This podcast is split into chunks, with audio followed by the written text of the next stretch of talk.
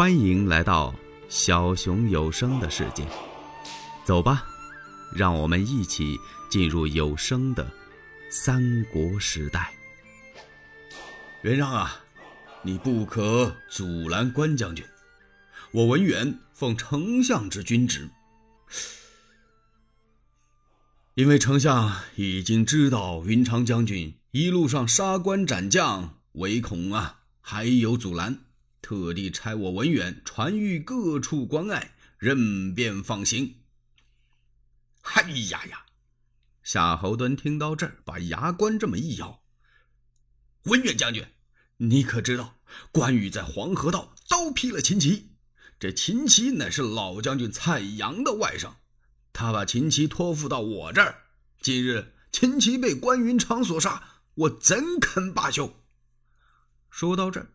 他把枪往前这么一举，还要上去打。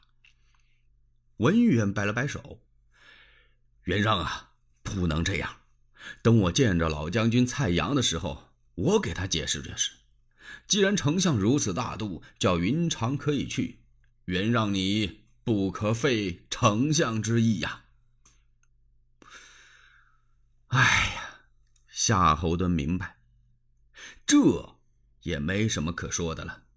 他把枪这么一晃，哗，这人马就撤回来了。这个时候，张辽往前一带马，哎，云长将军，你这是意欲何往啊？张辽纳闷啊，你不是说上河北寻凶吗？你怎么往这边走来了？云长将军一看，嗨，文远仁兄啊，我已经听到确实的消息。我家兄长玄德不在袁绍那里。哦，张辽一听，感情刘备没在袁绍那儿啊？哎呀呀，云长将军，那你要准备到哪儿去找这位刘皇叔呢？文远仁兄，关某为寻我兄，要访遍天下。张辽听到这儿，皱着眉。咧着笑，摇了摇头，这像大海捞针一样啊，感情没个准地儿啊。其实刘备在鲁南呢，不过云长没说。张辽听到这地方，想了想，哎，云长将军，我倒有个办法，不知道云长将军能否笑纳呀？文远仁兄，有话请当面讲。哎呀。我看您这样，三月五月一年半载呀，也不容易找到刘皇叔。这么着得了，您跟我回还许都，上曹丞相那儿去得了。这句话呀，就把云长给说乐了。云长一听，岂有此理呀？怎么，我费了这么大的劲，辞别了曹丞相，过了五关，斩了六将，都走到这儿了，又回去？找折腾啊！文远仁兄不必多说了，请你回去见着丞相，千万替我关羽谢罪。嗨，张辽心里叹了一口气，心说这算是一点办法都没有了。不论是谁，也难以劝得关云长回心转意，这是去意已决呀。云长将军，您前途珍重。说到这儿，张辽拱了拱手，和夏侯惇一块儿领着人马回去了。夏侯惇走几步回头看看，走几步回头看看，他心里呀是愤愤不平啊，那就甭提多不高兴了。张辽还直劝他：“嗨，走吧，走吧，别看了。”云长看张辽和夏侯惇二将走了。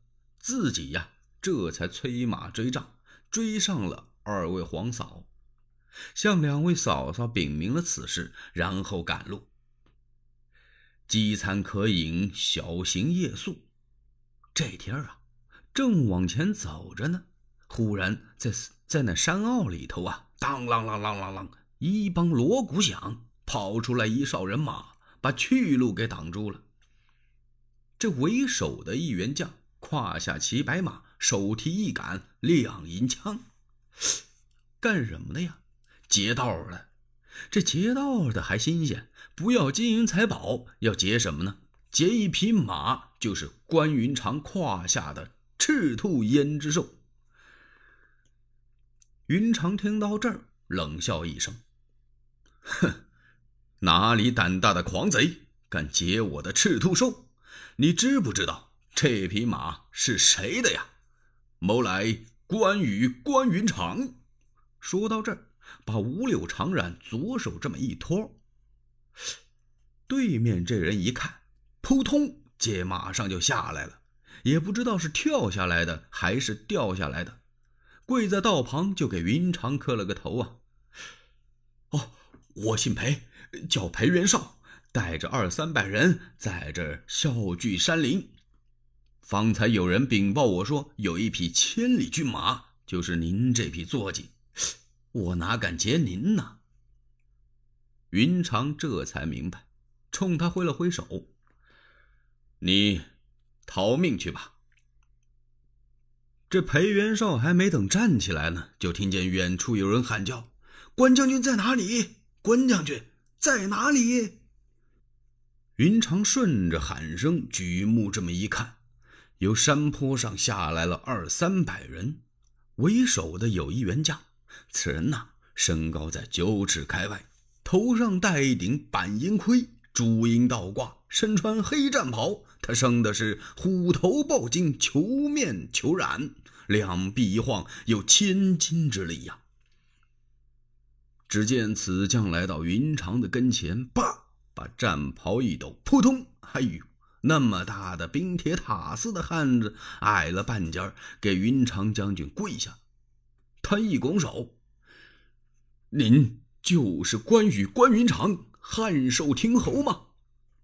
云长将军一听，不错，正是关某。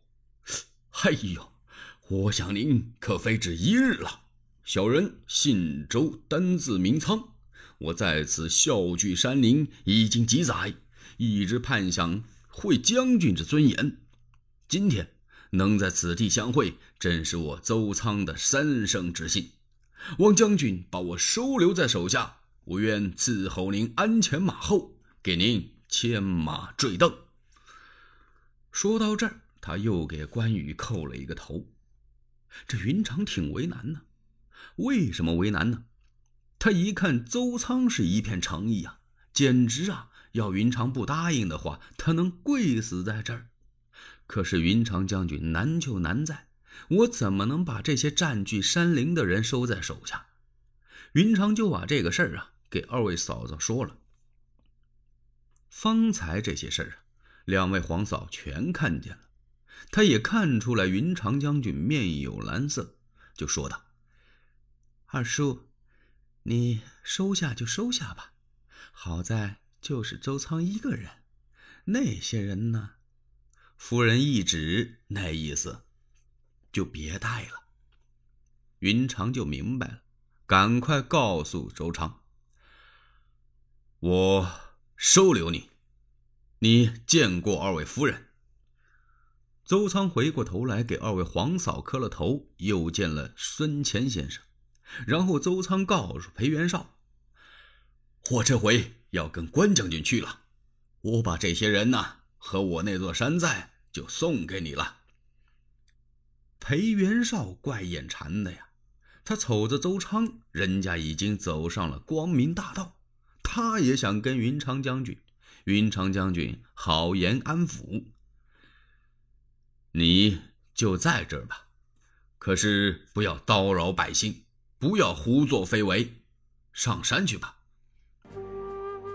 欲知后事如何，且听下回分解。喜欢小熊的话，请点赞、订阅、加关注。